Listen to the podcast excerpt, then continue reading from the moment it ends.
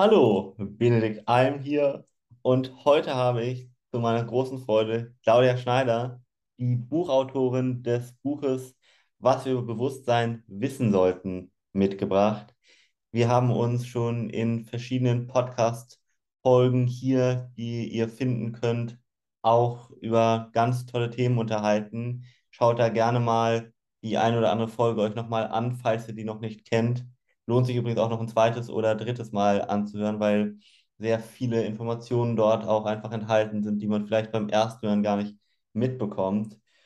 Und heute wollen wir uns ein bisschen mit dem Thema beschäftigen, hm, wie wichtig Informationen eigentlich im Bezug auf Bewusstsein sind. Ich habe nämlich auch immer mehr Claudias Werk, Claudias Buch gelesen. Dort widmet sie ein ganzes Kapitel dem Thema wie wichtig eben Informationen bzw. Bewusstsein sind und mh, hm, dass das eine eigentlich nicht ohne das andere ja, dastehen kann. Und ich fand einen unheimlich spannenden Aspekt in Ihrem Buch. Ich kann sowieso jedem, der sich für das Thema Bewusstsein interessiert, Ihr Buch nur ans Herz legen. Den Link dazu findet ihr auch am Ende wieder unter der Folge hier. Da könnt ihr das sehr gerne bestellen. Und in diesem Sinne würde ich gleich mal die Frage an Claudia richten. Ja, warum sind Informationen und Bewusstsein eigentlich so untrennbar voneinander? Beziehungsweise vielleicht auch, was ist eine Information, was ist Bewusstsein? Liebe Benedikt, das fängt ja gut an. Ich freue mich sehr, äh, mit dir wieder in Kontakt zu sein. Danke sehr äh, auch für deine Empfehlung. Und ja, du hast recht, es ist, mag äh, auf den ersten Blick vielleicht äh, verwundern, äh, dass ich in meinem Buch ein wirklich äh, großes Kapitel dem Thema Information widme. Das habe ich eigentlich erst am Schluss wirklich erarbeitet, weil ich im Verlauf de, de meiner Recherchen einfach gemerkt habe, dass äh, wenn es um das Thema Bewusstsein geht, es auch immer um das Thema Information geht. Es ist ja so, dass Information einfach ist und man weiß nicht genau, was Information ist. Aber mhm. sie ist einfach da und die Information braucht auch kein Bewusstsein. Wie mhm. wir wissen, gibt es zum Beispiel in, unserem Unbewussten sehr viele Informationen, von denen wir nichts wissen. Mhm. Also wenn, wann welche Hormone auszuschütten sind, damit unser Organismus dies oder jenes macht. Auch das sind ja Informationsflüsse. Aber mhm. das müssen wir ja zum Glück nicht alles mitkriegen. Ja. Aber umgekehrt ist es definitiv so, also äh, es gibt einen äh, amerikanischen Physiker und Wissenschaftsphilosophen, ich weiß nicht, ob ich den Namen richtig ausspreche, das ist äh, Henry Margenau. Und er hat gesagt, Bewusstsein hat keinen Sinn ohne Information. Mhm. Das gibt es gar nicht. Mhm. Und äh, meine, ich bin ja auch äh, Journalistin, Autorin vom Beruf, von daher mhm. ist das Wort oder die Kommunikation, das sind äh, zwei Sachen, äh, die mich äh, von Grund auf wirklich sehr interessieren, weil ich auch, es sind auch meine Arbeitsinstrumente. Mhm. Und äh, das äh, hat dann, die, diese Recherche hat mir schon einiges gebraucht, das beginnt bei den Anfängen. Also es gibt ja im Christentum äh, den Ausdruck, am Anfang war das Wort. Mhm. Und äh, äh, alles ist durch das Wort geworden. Mhm. ob das Wort, äh, ja, oder ob es der Klang war, ähm, lassen wir mal im Raum stehen. Aber ich habe festgestellt, dass es eigentlich in, weltweit in den Entstehungsmythen geht es eigentlich immer um Klang oder mhm. eben ein anderer Ausdruck für Wort. Wort ist einfach ein bisschen spezifischer. Ja. Und äh, dass das etwas, also ein Grundelement ist eigentlich der, von unserem Dasein. Und Klang mhm. ist schon bereits Information, mhm. weil äh, der Klang, äh, der gestaltet, der hat Gestaltungsfähigkeiten. Ich habe zum Beispiel im süddeutschen äh, Raum einen Fotografen kennengelernt, der heißt Alexander Lauterwasser und äh, der fotografiert äh, Wasser, das, durch, das in Schwingung kommt, durch mhm. Musik. Mhm. Mhm. Und äh, da entstehen wahnsinnig schöne Muster, je nach Musik, äh, harmonischer oder disharmonischer. Mhm. Und nur dadurch, dass eine, eine Schale mit Wasser sich bewegen kann, also die Schwingung des Klangs beziehungsweise den, den, den Sound aufnehmen kann. Mhm. Mhm. Und äh, das, das äh, vergisst man gerne oder auch das, äh, es gibt auch äh, spezielle Fachleute, die sich um den Klang im Universum ähm, äh, kümmern. Also mhm. unser ganzes Universum ist klangvoll und ja. heute hat man technisch äh, die Möglichkeiten, äh, dass diese Klänge so umzutransformieren in eine Tonlage, dass das menschliche Ohr diese Klänge auch erfassen kann. Mhm. Mhm. Also gibt es das Säuseln des Jupiters und so weiter. Und äh, dann gibt es äh, auch Wissenschaftler wie beispielsweise Kepler, sehr äh, stark überzeugt war, aber es gab schon im Altertum äh, äh, diese Idee, ähm, dass eben das alles, was besteht, effektiv aus Klang, aus Sinfonien, aus Harmonien entsteht. Mhm. Wobei es ja auch noch die Disharmonie gibt. Also man unterscheidet Klang von Lärm. Äh, wenn, wenn eine Disharmonie in den Klängen entsteht, dann äh, kann das auch sehr zerstörerisch wirken. Ja. Also ich weiß von einer Hängebrücke in den Vereinigten Staaten, wo das durch den Klang, diese ganze Brücke in so eine Hängebrücke in eine so starke Disharmonie kam, dass sie in sich zusammengebrochen ist. Mhm. Also dieses, dieses Gestaltungspotenzial beziehungsweise eben auch Zerstörungspotenzial durch Klang, das hat mich schon stark beeindruckt. Ja.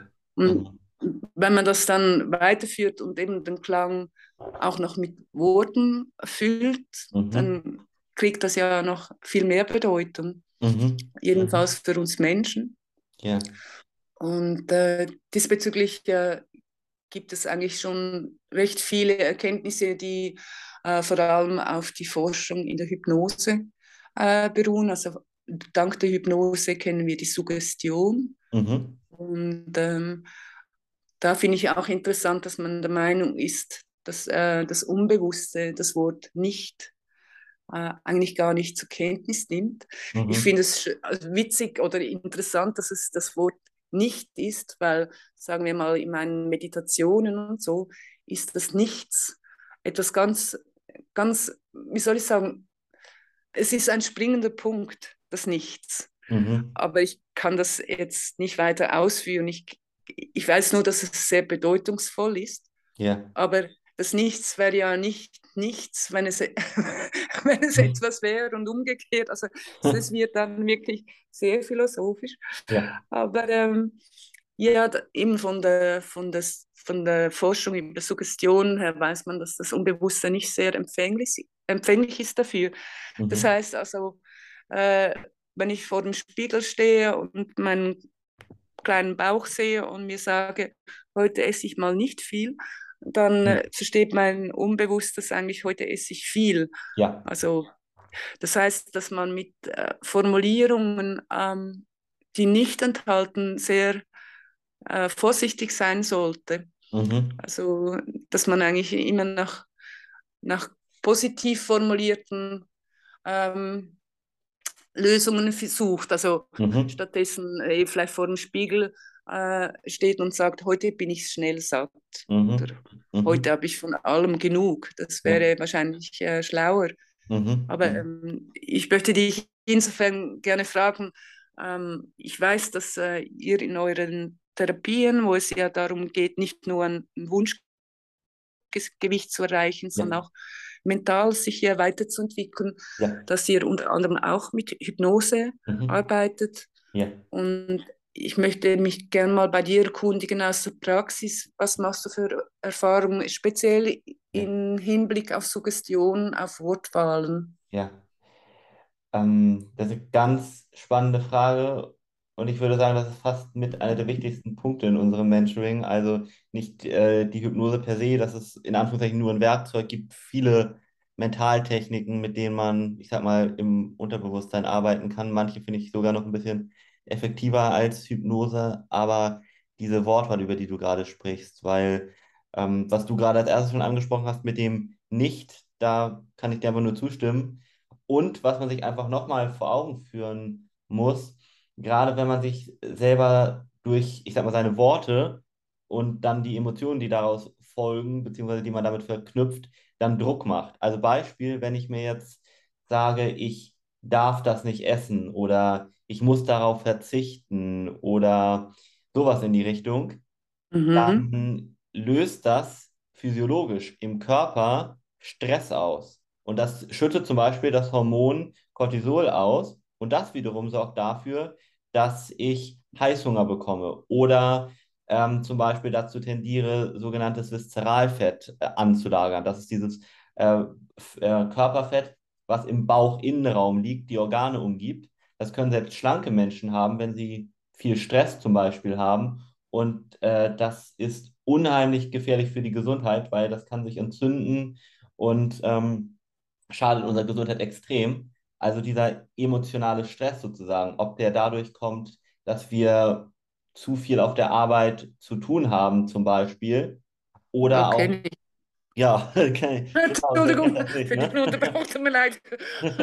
Nein, also völlig, völlig in Ordnung, weil das, wer kennt das nicht? Also ich glaube, der Zuhörer kann sich auch gerade mal fragen, wer, wer ist frei von emotionalem Stress? Also beruflich, aber auch diesen anderen, den man sich eben durch dieses, ja, durch Diäten zum Beispiel macht. Den darf man nicht unterschätzen. Der ist gleich für Ja, den Körper. und, und, und ich Ja, stelle natürlich, also ich bin ja an sich eine schlanke Person, aber ja, ich stelle schon auch fest, äh, wenn ich dann ein paar Kilo zu viel habe, ähm, dass das wirklich immer in Zeiten ist, wo ich einfach wie den Stress nicht ganz loslassen kann. Natürlich ja, habe ich äh, Übungsmöglichkeiten durch Meditation oder Entspannung und weiß ich was, was schon so, aber ich kriege das, wie soll ich sagen, der Ausgleich ist nicht, nicht ausreichend da. Und in, in Momenten, wo ich ähm, einigermaßen entspannt durchs Leben gehe, dann muss ich mir wirklich keine Gedanken um meine Figur machen. ja, richtig. Ja. Ja, also das ist ein Faktor, den einfach ganz viele, finde ich, unterschätzen, wie stark da eben unsere Worte wirklich oder dann auch eben unsere Gefühle uns ähm, äh, ja, leiten. Das, mh, das war jetzt einmal so dieser emotional negative Part, sage ich mal. Also da muss man sich einfach fragen, vielleicht gibt es auch irgendwas in der Vergangenheit, was einen immer wieder belastet. Und sobald man durch irgendwelche Momente daran erinnert wird, getriggert wird, neigt man dazu, und das bekommt man gar nicht mit, zu essen zum Beispiel, um sich besser zu fühlen. Und da, das haben fast alle Menschen irgendwie sowas in die Richtung, dieses emotionale Essen. Und das kannst du gar nicht kontrollieren, weil 95, vielleicht sogar 98 Prozent dessen, was äh, wir denken, unterbewusst geschieht. Da kommen wir gar nicht ran. Also umgekehrt, das, was du, ich aktiv denke, ist gerade mal 2% oder 5% von dem, was wirklich im Gehirn passiert. Und ähm, Ja, das ist ein sehr wichtiger Aspekt, aber ja, umso mehr bin ich immer mal wieder überrascht, ähm, wie wenig wir im Allgemeinen auf unsere Wortwahl achten. Also, sagen wir mal, von der Traumforschung her weiß ich es, aber auch ähm, aus Versuchen mit Gedanken, was das im, im Hirn oder im ganzen Organismus äh, bewirkt. Du hast es vorhin schon angetönt. Also, wenn ich mir eine positive Message gebe, im Sinne von, ich fühle mich gut, dann aktiviert das ganz andere Mechanismen, als wenn ich äh, vor dem Spiegel stehe und sage, ich sehe heute wieder scheiße aus. richtig. Und Ja, meistens ist das ja auch dann ein Groove, ja, also in dem man wie ein bisschen gefangen gehalten ist. ja, Also ich erlebe auch solche Tage, dann äh, finde ich schon am Morgen, hey, hallo, muss das alles sein und überhaupt und so. Ich habe jetzt einfach, ich übe einfach schon längere Zeit und, äh, und kenne, kenne diese, diese, die Gefährlichkeit dessen. Und ähm, dass ich mir dann in solchen Momenten äh, mich quasi mal ein bisschen durchschüttle und sage, Salo, so geht es ja nicht.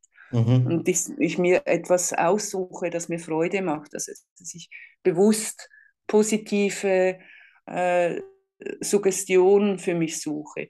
Ja, Ich sage mhm. jetzt mal, ich fahre mit dem Fahrrad äh, irgendwo hin, um etwas zu erledigen, äh, dann ist es wirklich meine Verantwortung, darauf zu achten, was ich denke, wobei Denken ist weniger kraftvoll als Sprechen. Mhm. Also wenn man äh, für sich alleine auf dem Fahrrad ist, kann man, muss ja nicht gerade schreien, aber man kann wirklich gerne auch laut vor sich hin sagen, ich freue mich auf den Anlass, zu dem ich jetzt fahre. Mhm.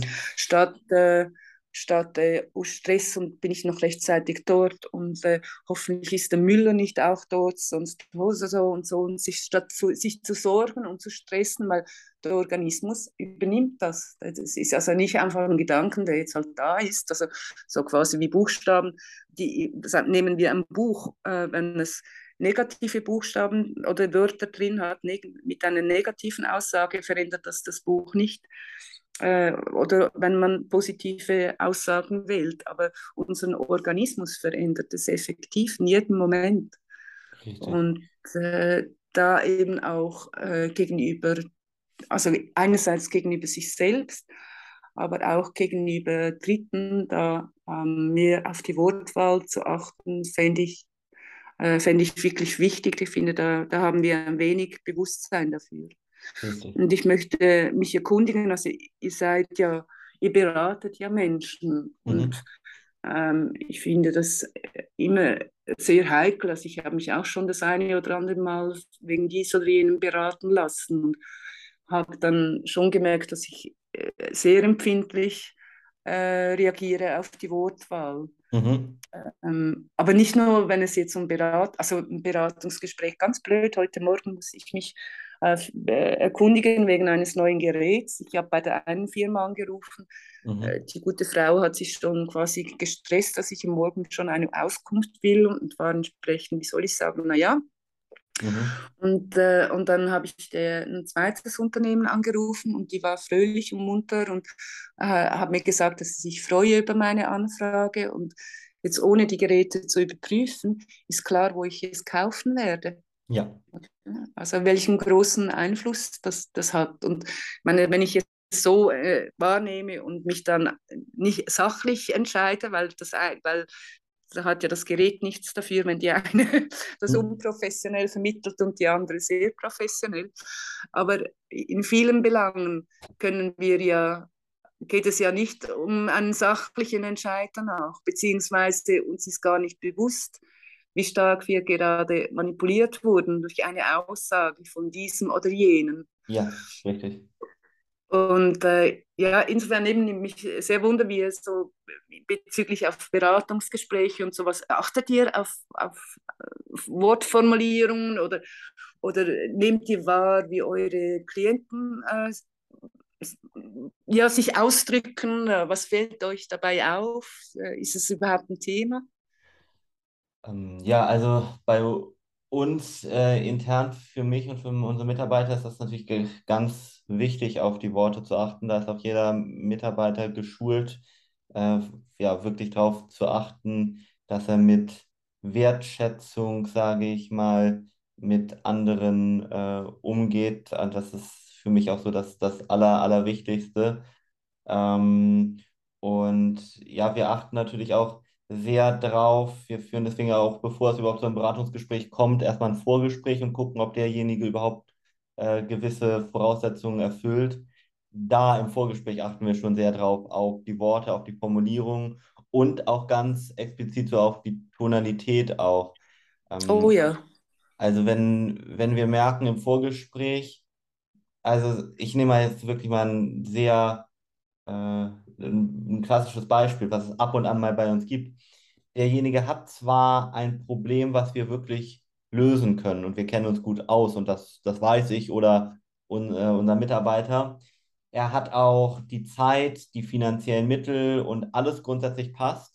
Aber mhm. merkt so an der Art und Weise, wie er spricht, dass er zum Beispiel sehr von, ich sag mal jetzt von oben herab spricht und immer wieder versucht, so äh, das Gespräch zu lenken oder zu leiten oder zu kontrollieren, dann sprechen mhm. das und dann sind unsere Mitarbeiter auch geschu äh, darin geschult, das anzusprechen, weil wenn jemand immer wieder versucht, sozusagen das Ruder in die Hand zu reißen, dann ist da schon die Frage, ist der persönlich überhaupt geeignet, beraten zu werden?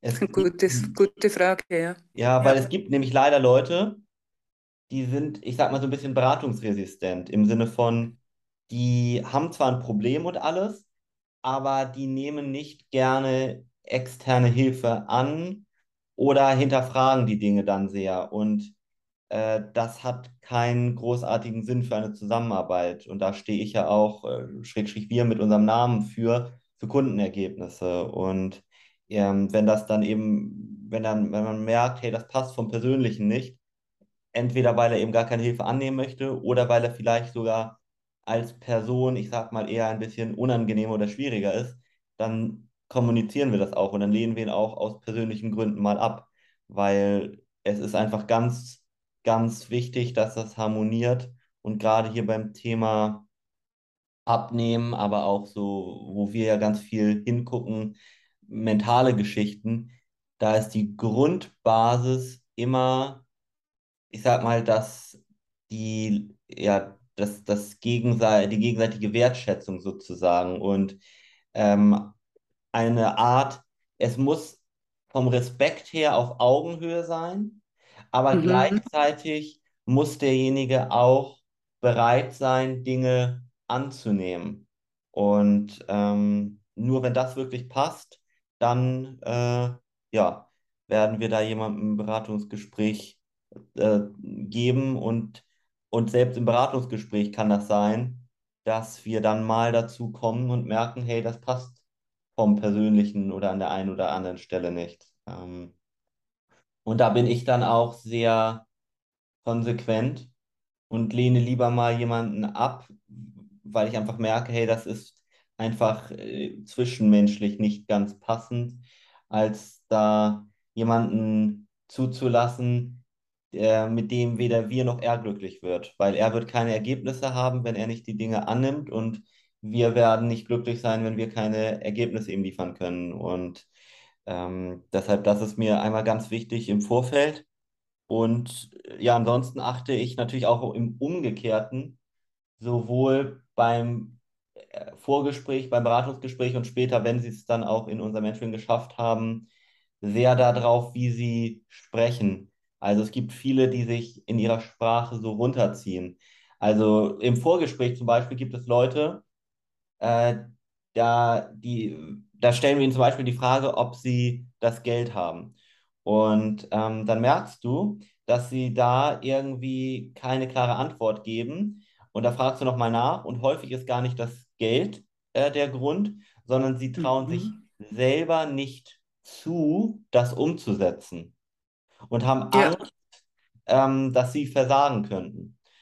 Und äh, auf solche Sachen achte ich und hinterfrage dann auch die Dinge. Hey, ist es wirklich das Geld oder gibt es da irgendwas anderes, was dich unsicher macht? Ja, nee, eigentlich ist es so, ich habe eher Angst, dass ich das nicht umsetze und sich deshalb das Geld nicht rentiert. Ich sage, okay, also das heißt, du bist dir als Person unsicher, ob, ja, richtig, okay, wovor hast du genau Angst? Ja, dass ich wieder nicht diszipliniert genug bin. Und dann ist, Mhm. und da kann man, da achte ich dann drauf und dafür sage ich ihm dann, hey, pass auf, da können wir mal hingucken und das können wir auch gerne mental auflösen. Und genauso, wenn jemand irgendwie nachher im Coaching einen Fehler macht, wie häufig erlebe ich das, dass sie sich dann extrem bei mir entschuldigen und sagen, oh, was war ich nur für ein Punkt, Punkt, Punkt, dass ich das gemacht habe, das hätte ich doch wissen müssen. Dann sage ich, hey, überhaupt nicht, das ist überhaupt nicht schlimm. Ähm, hör auf, so mit dir zu reden. Du bist ein unheimlich wertvoller Mensch. Das Einzige, was du gerade gem gemacht hast, ist vielleicht gelernt, wie es nicht funktioniert. Aber nicht mehr. Ja. Ja, aber das ist äh, schon ein sehr wichtiger Punkt, den du ansprichst. Also wir Mhm. neigen ja dazu immer, also meist sehr selbstkritisch zu sein. Ich behaupte zumindest die Mehrzahl der Menschen. Und ähm, das ist schon auch sehr gefährlich. Also klar, Selbstkritik ab und zu kann wirklich nicht schaden, aber von der Tendenz her, auch so wie wir die meisten von uns aufwachsen, ist es ja so, dass wir gemaßregelt werden, äh, zapple nicht so viel, äh, rechne besser, äh, räume das Geschirr richtig ein und so weiter und so fort. Also Ja. wir von, also von der Erziehung her, ohne jetzt, dass es jemand böse meint, es muss ja sein, sonst wären wir anti-autoritär erzogen und würden machen, was wir wollen. Das ist ja nicht die Lösung. Aber Ja. es führt schon dazu, dass äh, grundsätzlich so ein, ja, ein, ein Groove da ist, der, der, der halt Zweifel an uns hegt und der dazu führt, dass wir uns nicht genügen und vor allem auch den Eindruck haben, anderen nicht zu genügen. Jetzt äh, hast du gesagt, dass äh, ihr unter anderem eben mit Suggestionen arbeitet. Mhm. So, äh, ich, äh, ich weiß nicht, funktioniert das effektiv mit den Suggestionen? Und, und, und, und wenn, äh, warum funktioniert das? Oder, oder was, was suggeriert ihr da zum Beispiel? Also wie kann man sich das in der Praxis vorstellen? Äh, vielleicht erste Frage, die du gerade, oder die ich erst, die erste Antwort, die ich dir vielleicht äh, kurz geben möchte. Funktioniert das, wenn man richtig ansetzt? Ja. Äh, wir haben sogar, was das Mentale anbelangt, und das kann ich so sagen, weil das fast ausschließlich von mir abhängt, äh, schräg, schräg von dem jeweils, von dem ähm, ja, Auflösenden, sage ich mal. Also ich mal im Sinne von, das Mentale kann ich auflösen, dafür kann ich auch eine Garantie geben. Für ob jemand tatsächlich weniger aktiv dann ist, das kann ich ja nicht, ich kann ja sein Verhalten nicht kontrollieren, ich bin ja nicht er. Ähm, ja. Äh, deshalb will ich sagen, ja, das kann ich dir sagen, das funktioniert und zwar sogar mit einer 100%-Quote. Dafür stehe ich auch gerne, weil das ist genau das, wo, wo, ich, wo ich als einziges mit eine Garantie geben kann. Das Mentale kriegen wir aufgelöst. Das andere musst du vielleicht noch mal ein bisschen was selber machen. Ich kann dich nicht zum, kann ich schon, aber ich kann dich nicht zum Sport fahren, ich kann nicht für dich vorkochen, das musst du schon machen. Ja, ähm, verstehe. Ja. Ja, aber äh, deine Frage, also ich glaube, die Schwierigkeit der meisten Techniken und warum äh, ist, sie setzen nicht wirklich im Unterbewusstsein an, sondern sie arbeiten auf Bewusstseinsebene. Und das ist, das kann nicht funktionieren, weil ich kann das nur nochmal so, noch sagen. Also 95 bis 98 Prozent der Gedanken, äh, die wir haben, die sind unterbewusst, ja. Wenn du jetzt der Neurologie glaubst, dann haben wir 30.000 Gedanken am Tag. Wenn du der Quantenphysik glaubst, haben wir 70.000 bis 80.000 Gedanken am Tag. Nehmen wir mal die Neurologie, 30.000 Gedanken am Tag. 98% mhm. sind unterbewusst. Das heißt, 28.000 Gedanken bekommen wir nicht mit. Und gerade mal 2.000 bekommen wir mit und können wir kontrollieren.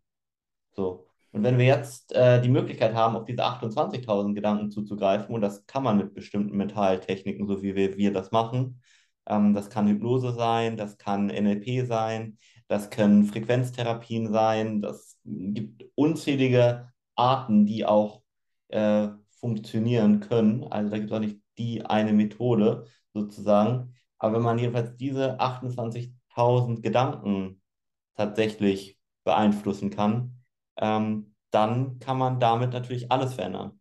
Und da muss man sich auch, ja, sag mal. Ja, schon nur, sag nur. Ich wollte nur sagen, und da muss man sich einfach nur noch mal vor Augen führen, dass es so wie der Herzschlag, vielleicht auch die Verdauung, die du hast, genau das steuerst du nicht bewusst, sondern unterbewusst. Aber das kann man steuern. Äh, es gibt, was vielleicht für den einen oder anderen auch mal ganz interessant ist, nehmen wir mal auf den Herzschlag bezogen zum Beispiel. Viele jahrelang praktizierende buddhistische Mönche ihren Herzschlag mhm. können. Nachweislich. Mhm. Ja. So. Und äh, man muss jetzt nicht jahrelang die meditieren dazu über Stunden täglich, über Jahre, bis sie das können, als Beispiel, um in ihr Unterbewusstsein sozusagen eingreifen zu können. Das muss man nicht. Ich wollte aber nur sagen, man kann da ansetzen und das ist auch äh, wissenschaftlich fundiert sozusagen. Ja, ja das ist, hat schon einen Paradigmenwechsel gegeben. Also Freud ging ja davon aus, dass äh, das, was wir aus dem Unbewussten ins Bewusste heben können, eben auch das ist, was wir ändern können. Ich will jetzt nicht sagen, das ist falsch, aber öfters mal nützt uns das nicht mal viel.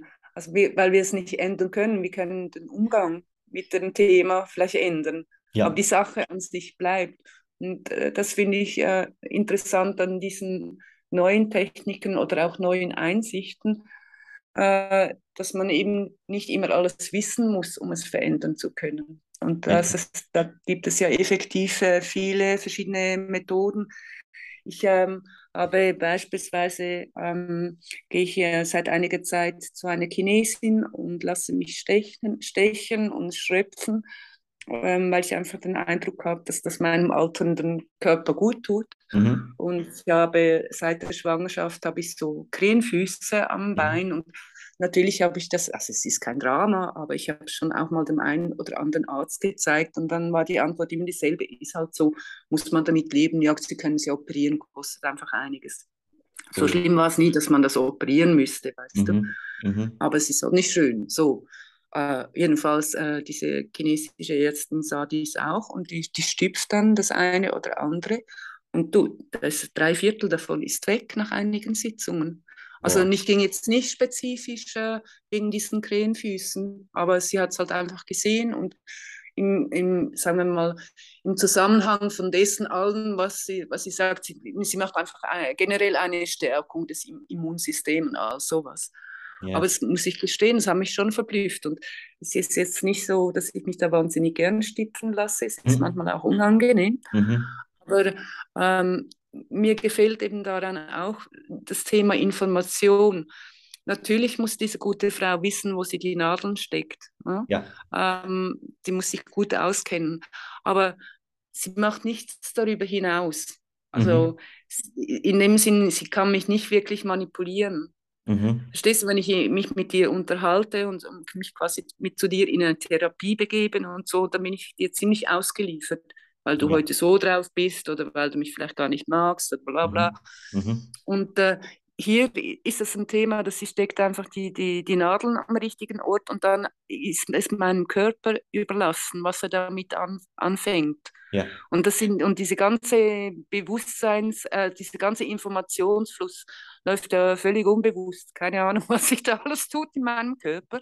Mhm. Aber hier habe ich ein offensichtliches Resultat. Ja. Und ja. das, äh, das finde ich schon immer wieder überraschend und vor allem einfach auch ermutigend. Mhm. Äh, es gibt ja auch Forschungen, wo, sagen wir mal, der, wenn es um Traumas geht, wo, wo man äh, erkannt hat, dass es dass effektiv die, die Möglichkeit besteht, ein Trauma zu überschreiben. Also äh, es gibt an, an, der Universität Zürich äh, gab es ähm, äh, Untersuchungen mit Mäusen. Mhm. Und äh, da hat man festgestellt, mit der entsprechenden neu äh, gestalteten Situation, dass das Trauma einfach nachher nicht mehr vorhanden war. Mm. Also es ist nicht so, dass jede Information, die wir kriegen, einfach für ein Leben lang, also uns ein Leben lang bestimmen muss. Ja. Es kann durch eine neue Information, eine völlig neue Perspektive entstehen. Ja. Und das äh, finde ich extrem ermutigend, eben auch im Umgang mit sich selber. Mhm. So, noch zu den Worten, also was ich diesbezüglich auch interessant fand, also eigentlich wissen wir es ja, äh, die Kleinkinder, die führen ja noch Selbstgespräche stundenlang, spielen mhm. da mit ihren Puppen und, und reden für diese und diese Person und so. Ja. Und äh, so, wenn die Welt dann nicht mehr so eingeschränkt ist auf die eigene innere Welt, sondern mehr nach außen richtet, dann ähm, lässt das auch nach mit den Selbstgesprächen. Mhm. Und äh, die Erwachsenen machen das eigentlich meistens nur noch dann, wenn sie irgendwie besonders wütend sind oder sowas, dass sie mhm. vor sich hinschimpfen. Ja, Aber im Allgemeinen ähm, sind wir ruhig. Oder ja. die, die, die, Gedanken wirbeln zwar umher, aber ja, wir laufen nicht durch die Welt und reden vor uns hin, dann würde man ja noch denken, wir sind nicht ganz gebacken oder so. Mhm. Ähm, aber dadurch, dass man ja festgestellt hat, dass wohl Gedanken sehr stark sein können, ähm, die, die, Macht der, der, Worte, also des ausgesprochenen Gedankens, ja. nochmals viel mehr Einfluss hat, viel mehr Stärke hat. Mhm. Ähm, sagen die Fachleute, es ist eigentlich schade, dass wir diese, dies nicht nutzen als Erwachsene. Ja. Dass wir eben, sagen wir mal, beim Spaziergang oder so effektiv ähm, äh, Worte formulieren. Manchmal braucht es nicht einmal unbedingt den Klang dazu, allein schon mit dem Mund einen Gedanken zu formulieren, merke ich, wirkt bei mir ganz anders. Mhm, mh. Kannst mal probieren. Denke mal äh, ich liebe meine Frau und sage es dann ohne es zu sagen, einfach nur mit, mit der Mundbewegung. Merkst du einen Unterschied? Großen, ich habe das gerade mitgemacht, ja. Ja. Es hat was, oder? Irgendwie, äh, wenn ich das nur, also wenn ich nicht richtig ausspreche, sondern nur so, so, so den Klang sozusagen mache, dann fühle ich das gefühlt mehr. Gell? Ja. Danke. Okay. cool.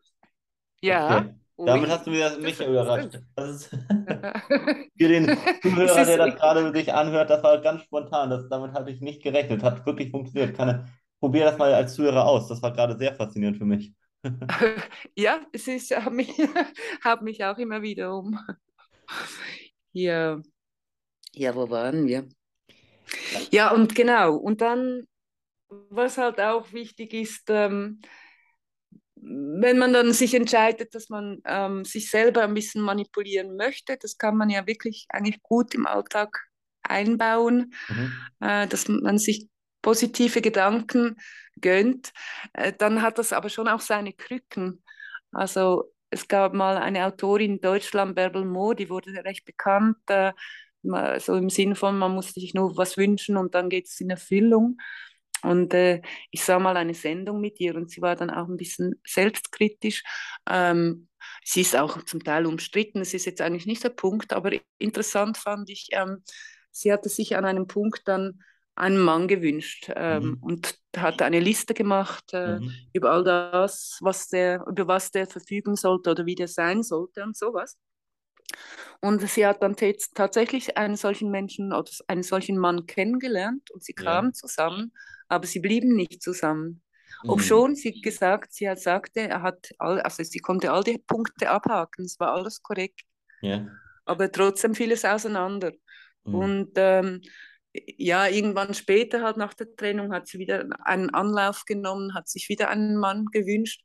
Und da, also ich zitiere jetzt nicht präzise, aber sinngemäß ging es darum, ich wünsche mir einen Mann, äh, den ich glücklich machen kann und der mich glücklich macht. Mm. Und äh, mit dem hat es dann geklappt. Mm. Okay. Ob dort noch all die Punkte, die sie aufgelistet hatte, wieder ähm, abzuhaken waren, mag ich bezweifeln. Da war vielleicht etwas dabei, das sie sich nicht so gewünscht hat ja. an, an Qualitäten oder sowas. Mhm, mh, aber, mh. aber, aber die Grundinformation mhm. ist die entscheidende. Mhm. Ja. Oder? Die Grundinformation ist entscheidend, ja. Ich gebe dir ein anderes Beispiel. Also viele Leute äh, sagen es mehr oder weniger laut, ähm, sie wünschen sich reich zu sein. Ja. Und dann sage ich einfach immer mal wieder, hey, aber Vorsicht. Also ich kenne sogar persönlich reiche Leute, die haben nichts anderes als ständig Geld sorgen. Mhm. Also was bringt dir das, reich zu sein, wenn du dann Stress hast mit deinem Geld und, und, mhm. und eben irgendwie es vielleicht auch nicht im Griff hast und dafür und zu viel ausgibst, selbst wenn du viel Geld hast und all sowas. Mhm. Also wäre es in einem solchen Fall ja sehr viel sinnvoller, sich zu wünschen, dass man immer ausreichend Geld hat. Ja. Weil dann spielt es keine Rolle, ob es viel oder wenig ist. Man hat immer genug. Ja. Ja. Ah. Ganz großer Unterschied. Also, ja, oh, ja, ja. Mhm. Und ich denke, also das sind für mich einfach so Lehren, wo ich, wo ich merke, dass ja, ich mich selber auch schulen muss und natürlich auch gerade in meiner journalistischen äh, oder Autorentätigkeit, wie ich etwas formuliere, weil eben die, man meint vielleicht etwas, aber äh, durch die Formulierung kann es unter dem Strich nicht so rauskommen, wie es gedacht war. Ja, richtig, ja. Ja, das erlebe ich auch äh, ganz häufig. Also kann ich nochmal ein ganz anderes Beispiel vielleicht nehmen. Also so ein ganz häufiger Glaubenssatz, den ich äh, aufdecke mit Leuten, ist sowas wie, ich bin nicht gut genug. Mhm. Und wenn ich sie dann frage, was wäre denn ein umgekehrter Wunsch, dann sagen sie, ja, ich möchte mich gut genug fühlen. Aber mhm. was ist gut? Das ist eine, das ist eine Bewertung. Das ist, da wirst du auch nie glücklich mit, sondern eigentlich ähm, möchtest du vielleicht dich wertvoll zum Beispiel fühlen oder so. Aber, oder wohlfühlen mit Oder wohl, selber. genau, richtig, ja. genau, ja. genau, ja. ja. Aber das ist ein springender Punkt auch. Also Jetzt komme ich ein bisschen vom Thema ab, aber eigentlich sprichst du das ja mit der Selbstliebe an. Ja. Und ich stelle das wirklich immer wieder fest, einerseits bei mir selber, aber auch bei den Mitmenschen, wenn es irgendwo, wie soll ich sagen, komisch wird, sich mhm. die Leute hm, ja, verhalten, wie es man find, denkt, hey, was ist, was geht da ab und so. Ja. Mhm.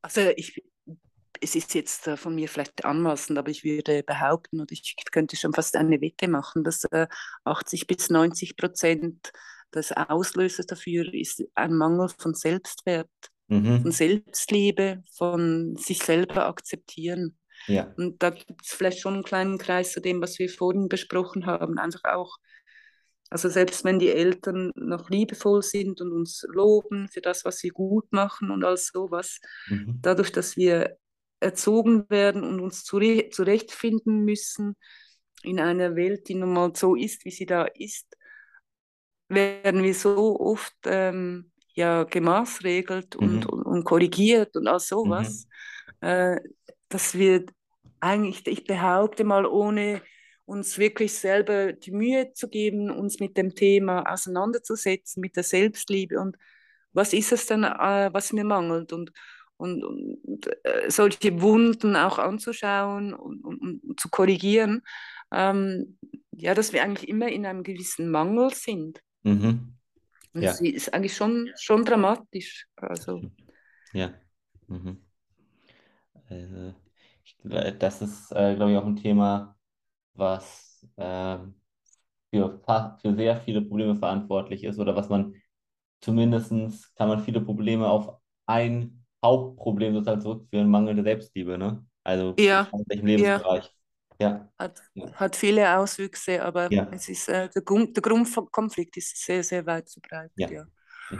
Ja. Es wird, wird aber eigentlich äh, wenig thematisiert halt. Ja. Vielleicht dann, wenn man so weit ist, dass man wirklich äh, professionelle Hilfe benötigt, eher noch. Aber mhm. ich denke, oder ich habe den Eindruck, Eindruck, selbst dann ist es wenig, wenig das Thema, wird viel mehr das konkrete Problem fokussiert und so, aber nicht das, was zugrunde liegt, denke mhm. ich. Habe ich den Eindruck. Ja. Mhm. Mhm. Ich glaube, das ist dein Eindruck auch ganz richtig so. Ja. Mhm. Ähm, ja, ja. Äh, vielen Dank für diese Einblicke. Ich glaube, da haben wir für die nächste Folge, die bestimmt nicht lange auf sich warten wird, schon ein gutes Thema gefunden. Ähm, mhm. Ich hoffe, du als Zuhörer konntest einiges mit aus ja, dieser Folge von Claudia und mir mitnehmen. Falls du jetzt umso mehr Interesse hast, dir das Buch von Claudia zu kaufen, dann, wie gesagt, findest du den Link direkt hier unten in der Infobox. Wenn du zusätzlich Interesse hast, an unserem Mentoring teilzunehmen, findest du auch dort den Link, wo du dich einfach mal nochmal informieren kannst. Und vor allem aber möchte ich nochmal das Schlusswort an Claudia geben. Ich möchte mich herzlich bedanken. Ich äh, erlebe es immer als Bereicherung, wenn ich mich mit dir unterhalten darf. Und ich freue mich natürlich, wenn, äh, ja, wenn Menschen äh, da zuhören und sich auch Gedanken machen. Ähm, das war ja eigentlich auch die Idee meines Buchs. Es geht jetzt eigentlich nicht darum, dass ich jetzt da irgendwie nochmal Werbung machen will dafür, aber einfach um mein Anliegen zu verstehen. Ähm, ich wünsche mir wirklich, dass die Menschen sich ja mehr Gedanken über sich selber machen, wer sie sind und was ihnen gut tut und wie sie das bewerkstelligen können und vor allem einfach auch sich mehr nach innen äh, orientieren und weniger nach außen. Also es geht eben nicht nur darum, dass Mama und Papa mich lieb haben, also das wäre dann ein, ein Orientiertsein nach außen, was wir ja automatisch lernen. Ähm, was wir nicht automatisch lernen, ist ein Orientiertsein nach innen. Also warum nicht mal äh, einschlafen und sich vorstellen, man sei ein Baby, man sei ein kleines Kind und man nimmt sich selber in die Arme und äh, wiegt das kleine Kind, also uns selbst und, und streichelt es und, und sagt ihm, dass man es lieb hat. Und das ist so eine kleine Übung, wo man dann überrascht sein kann, was das an Emotionen auslösen kann. Einfach dieses, ja, äh, Rücksicht nehmen auf sich selber, ähm, mal gucken, wer man ist und was man braucht. Und ja, ich möchte euch einfach dazu motivieren, dass ihr in diese Richtung äh, ein bisschen weiter schaut und ähm, wünsche euch ja viele spannende Entdeckungen dabei. Und ich freue mich, wenn wir uns nächstes Mal wieder hören. Tschüss.